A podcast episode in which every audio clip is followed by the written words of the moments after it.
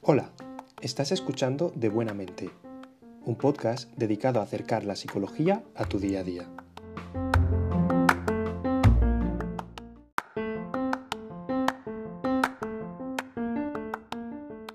Aquí estamos de nuevo con un capítulo más de, de Buena Mente.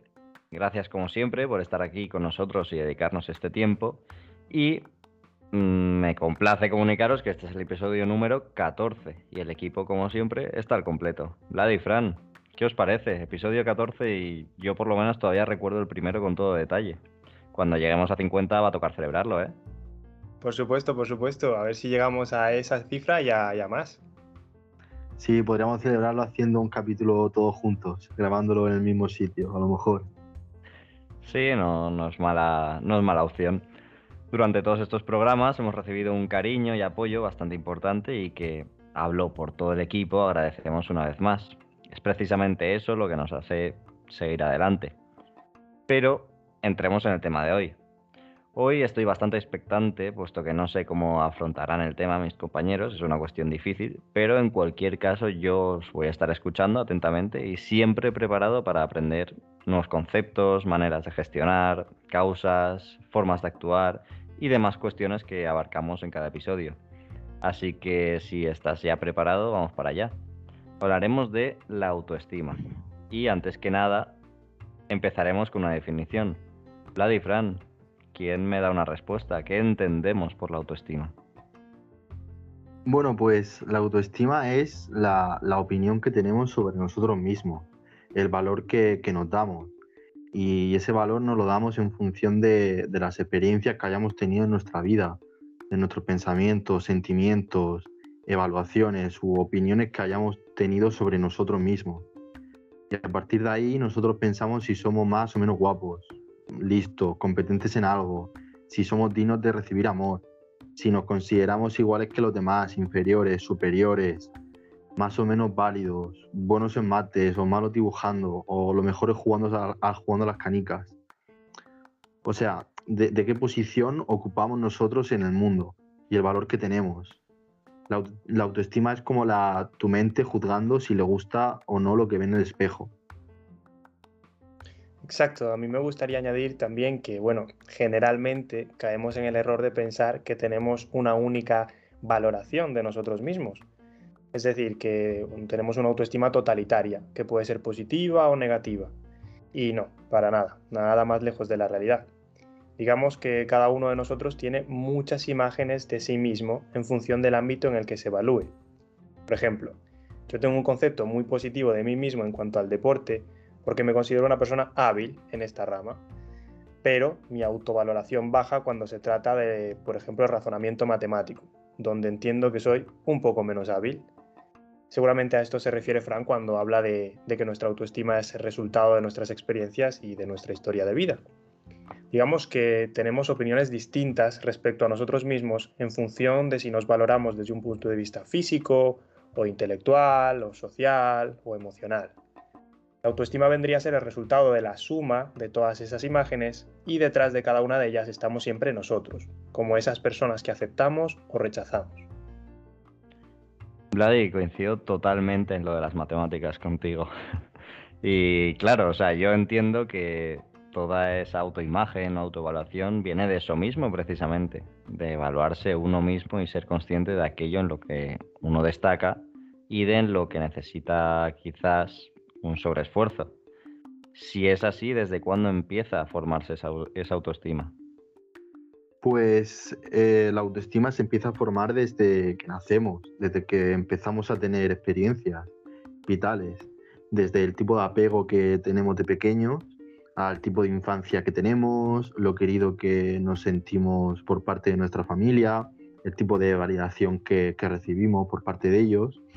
Por ejemplo, un niño que de pequeño siempre ha sido invalidado por sus emociones que obtiene pocos refuerzos en sus logros, le han puesto siempre el foco en sus fallos y no en sus aciertos, pues es probable que el niño tenga el pensamiento de que es menos competente, que los otros hacen las cosas mejor que él, que sus sentimientos no tienen valor Y en cierta forma, cuando somos pequeños y no tenemos la capacidad de razonar, aprendemos la forma en que funciona el mundo a través de los demás, de nuestro entorno. Y los pensamientos sobre uno mismo vienen de una fuente externa, sea profesores, familia o nuestros iguales. Entonces, nuestra autoestima, lo que pensamos sobre nosotros en cada ámbito y cómo nos vemos en relación a los demás, se empieza formando por un entorno que, no controlamos, por lo que no tenemos control sobre eso hasta que crecemos y desarrollamos la capacidad de introspección, de razonamiento y la capacidad de decisión. ¿Y de qué depende que tengamos una autoestima alta o baja? ¿En qué nos basamos para tener niveles más altos o bajos de autoestima? Pues nuestra autoestima, como, ha dicho Vladi, está formada por un montón de opiniones, de un montón de opiniones sobre nosotros, algunas mejores y otras peores. Pero no es lo mismo el, el valor que le damos a cuánto pensamos que somos queridos por nuestra familia, o a cómo soy yo como amigo, como pareja, a cómo de bueno soy jugando al FIFA. Al final las opiniones que nos importan de verdad y pueden llegar a afectarme e influir en un estado de ánimo son unas pocas. Igual tenemos cuatro o cinco pilares. E igual alguien, para alguien es un pilar el cómo se ve físicamente y para otra persona eso no es tan importante. O para alguien es muy importante cómo se piensa que se haya desempeñado su trabajo y a otra, por ejemplo, este, aspecto no, no le influye tanto. Exacto, Frank. La autoestima es una opinión subjetiva al final, por lo que muchas veces tener una autoestima baja no es resultado únicamente de no creerse competente en los ámbitos que valoramos, sino de ignorar también todos aquellos ámbitos en los que sí somos más hábiles. Una persona, digamos, con un gran éxito laboral, con habilidad para los deportes, para la música, para el arte y para los idiomas, por ejemplo, puede percibirse como poco válida tras un rechazo amoroso. Y es que si esa persona ha aprendido por educación o por historia de vida que su valor depende de la cantidad de amor que sea capaz de generar para sí misma, su autoestima va a depender de eso y de nada más, y va a ignorar todas las demás potencialidades. Entonces, ¿hasta qué punto depende nuestra autoestima de nosotros y hasta qué punto depende de cómo opinen de nosotros los demás? Me parece una cuestión bastante interesante, puesto que al fin y al cabo nuestra autoestima es algo bastante importante de nosotros mismos. Y en caso de que dependiera en gran medida de los demás, estaríamos dejando que los demás, de una forma u otra, estuvieran construyendo sobre nosotros. Y ojo, no estoy hablando de que haya gente a la que le afecte más la opinión ajena, que es evidente que existe, y haya gente que no se vea tan influenciada, sino que hablo del camino hasta llegar ahí, porque esa influencia sobre la que pregunto viene de la autoestima que tiene uno. Entonces, ¿cada uno tiene esa autoestima en función de uno mismo o también de cómo se ha visto afectado por las valoraciones de los demás en ese proceso, hasta llegar hasta ese punto? Pues más allá de las fluctuaciones que podemos llegar a experimentar en, en esa autoestima, en función, como hemos dicho antes, del ámbito en el que nos fijemos, es importante basar esa medición en estándares propios y nunca en estándares ajenos algo así como tener una vara de medir propia para aceptarnos o rechazarnos. De esta forma conseguimos tener una autoestima estable dentro de las fluctuaciones normales. Si en lugar de valorarnos por criterios propios lo hacemos por criterios ajenos, nuestra autoestima será muy cambiante, ya que dependerá de si nuestro entorno, es decir, nuestros amigos, pareja, familiares, profesores, entrenadores, validan o rechazan nuestros actos. Claro, y a veces nuestra autoestima depende de cosas que no controlamos. Y con lo que comentábamos antes, de que todos tenemos algunos pilares a los que le damos mucha importancia, igual dos personas le dan mucha importancia y les influye el cómo se ven físicamente, pero no es lo mismo que esa opinión del físico se base en cómo te ves tú que en el feedback que recibes de los demás. O no es lo mismo que alguien que le dé mucha importancia a su trabajo su opinión se base en sensaciones y opiniones suyas o en el reconocimiento que se recibe de la empresa y de sus superiores. Si la fuente en la que basamos nuestra creencia de si somos mejores o peores es externa, no la controlamos. Y eso tiene un riesgo, que es que eh, de esa fuente un día salga agua y otra no, por X razones, por lo que sea, porque no depende de nosotros. Estamos a merced de que algo pueda pasar o, o deje de pasar. Y eso nos hace vulnerables y que cuando esa fuente se apaga, nuestra autoestima caiga. Y luego si vuelve a tener agua de repente, entonces suba, con el riesgo también de tener muchos altibajos. Nadie es implacable a la opinión del exterior, e influyen, claro, los refuerzos de alguna manera, pero hay que tratar de alimentar que la fuente en la que nos pasamos sea la interna, porque es la más estable y es la que nosotros elegimos en función de, de nuestros valores. Por ejemplo, me considero buen estudiante. ¿Por qué? ¿Por las notas que saco o porque soy constante, le dedico tiempo, esfuerzo, atención, soy curioso? Nosotros elegimos en, qué basarnos, así. Claro, y además, cuando basamos nuestra valía en la opinión externa, por un lado tenemos enormes dificultades para gestionar la crítica o las críticas que recibimos. Y por otro lado, corremos el riesgo de caer en la complacencia, lo que los ingleses llaman ser un people pleaser, es decir, buscar complacer y agradar a la gente porque entendemos que ahí radica nuestro valor. No desde el altruismo social, sino desde el egoísmo de creer que sin ese reconocimiento externo, sin esa palmadita social, nuestro valor personal decae o desaparece.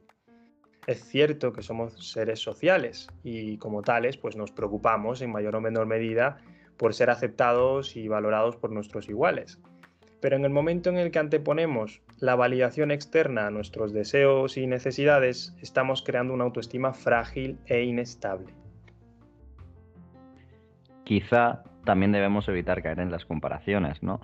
No podemos pretender que nuestra calidad futbolística, por ejemplo, sea comparable a la de Neymar, porque seguramente acabaremos frustrados y con la autoestima por los suelos, por no llegar a esa meta. Hay que ser realistas a la hora de hacer juicios sobre uno mismo y compararse únicamente consigo mismo. Además, respecto a lo último que comentabas, Vladi, no siempre está bien que la gente opine, ¿cierto? Hay ocasiones en las que quizás no nos interesa o no hemos preguntado una opinión ajena y la gente se toma la libertad de darnos su punto de vista. Y lo que es peor, un punto de vista totalmente inútil, porque tampoco nos ayuda, no es nada constructivo. Entonces no solo tenemos que tener en cuenta que no nos afecte en exceso el juicio social, sino también saber ponerle límites de forma asertiva. Claro, la, gestión de la crítica realmente, digamos que se le puede dedicar un, podcast completo porque es algo que, es complejo y, bueno, está implicada la autoestima, pero están implicados otros, otros muchos factores. Y con respecto a, las comparaciones que dices, pues también entra en juego el perfeccionismo, ¿no? que ya dedicamos un podcast a ese tema. Y claro, no es lo mismo ponerte un estándar eh, realista o buscar pues, a una estrella mundial como puede ser Neymar. ¿no? Generalmente la autoestima va a salir bastante tocada de ese tipo de comparaciones. Y otro factor, digamos, generador de baja autoestima es sin duda la orientación al logro, ¿no? que tanto predomina en nuestros tiempos. Si basamos nuestro valor como personas en los éxitos académicos o los éxitos sociales o laborales que consigamos, pues estamos obligados a rendir siempre, independientemente de si realmente queremos hacerlo o queremos hacer aquello por lo que luchamos, puesto que no conseguirlo pues supondrá la anulación de nuestra valía, como comentaba Fran antes, ¿no? Con respecto a lo del estudiante. ¿Por qué me considero un buen estudiante? ¿Por las notas que saco? Y eso sería una orientación al logro, o por lo que yo valoro, que es esa constancia y esa dedicación. Es importante comprender que cada uno de nosotros tiene un valor y unos derechos que son independientes de la cantidad de logros personales que, ostentemos. Claro, Vladi, porque la gente que saca un 10 en matemáticas no es mejor que nosotros. No, no, claro que no. Dependerá de cuánto valoremos nosotros tener esa nota. ¿Y qué hacemos entonces para trabajar nuestra autoestima? Sobre todo para aquellos que sí sientan que su valía como persona depende de esa nota, por seguir con el, mismo ejemplo.